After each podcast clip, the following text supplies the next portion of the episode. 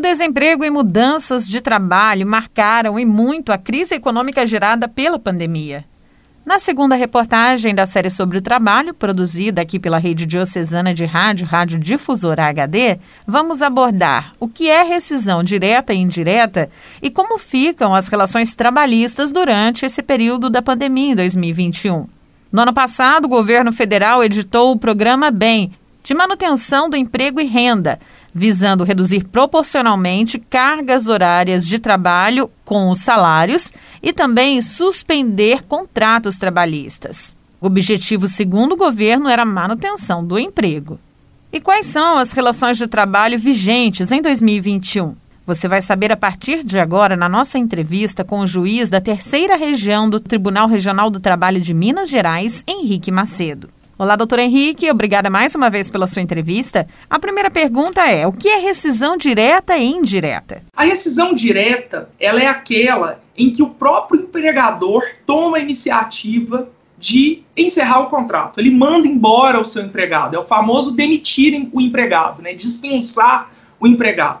A rescisão indireta, por outro lado, é, ela consiste na no pedido do empregado e esse pedido ele ocorre judicialmente para que o contrato seja considerado encerrado por culpa do empregador. E por que, que isso é necessário? Porque quando o empregado ele desiste de manter a relação de emprego, ele pede demissão, ele também perde diversos benefícios. Por exemplo, seguro-desemprego, aquela indenização compensatória de 40% do FGTS, que a gente conhece como multa do FGTS, ele perde esses direitos. Então, para que ele não perca esses direitos, naquelas situações em que ele sente que o empregador está de alguma maneira lesando um direito seu, o empregado, então, ele entra na justiça e pede para que o judiciário reconheça a culpa do empregador. Embora ele queira, seja da vontade dele, do empregado, encerrar o contrato, ele quer que o judiciário reconheça a culpa do empregador para que ele não perca aqueles direitos que ele teria, aqueles benefícios que ele teria direito a receber se ele fosse mandado embora, se ele fosse dispensado sem justa causa.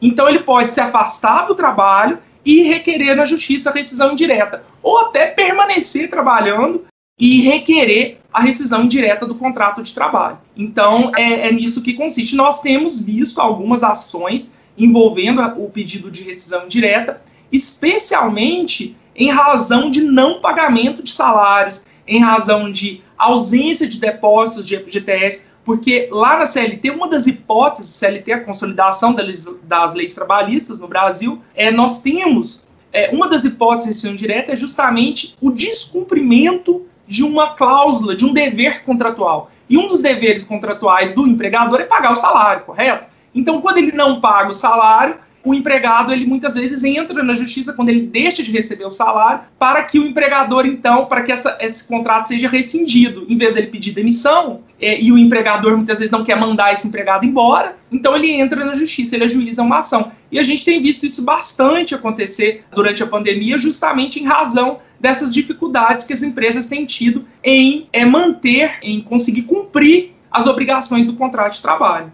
as relações trabalhistas tiveram alterações no ano passado por decorrência do BEM, o programa do governo federal. Eu gostaria que o senhor comentasse, já que há tantos processos trabalhistas, já desde a época do BEM, que continuam tramitando na Justiça do Trabalho aqui em Minas Gerais, quais são as relações de trabalho que estão vigentes? Há alguma flexibilização em 2021? Na verdade, infelizmente, essas regras referentes à suspensão do contrato e redução da jornada de trabalho não estão mais em vigor. Elas estiveram em vigor no ano passado, mas atualmente elas não estão em vigor. Existem projetos de lei que têm a intenção de renovar esse benefício para que nós tenhamos a manutenção do emprego, desses empregos, durante o período de pandemia. Ela esteve vigente ano passado, foi uma medida muito salutar, uma medida muito boa, porque conseguiu manter muitos empregos, mas esse ano ela não está vigente. Apesar de não estar vigente, nós ainda temos recebido na Justiça do Trabalho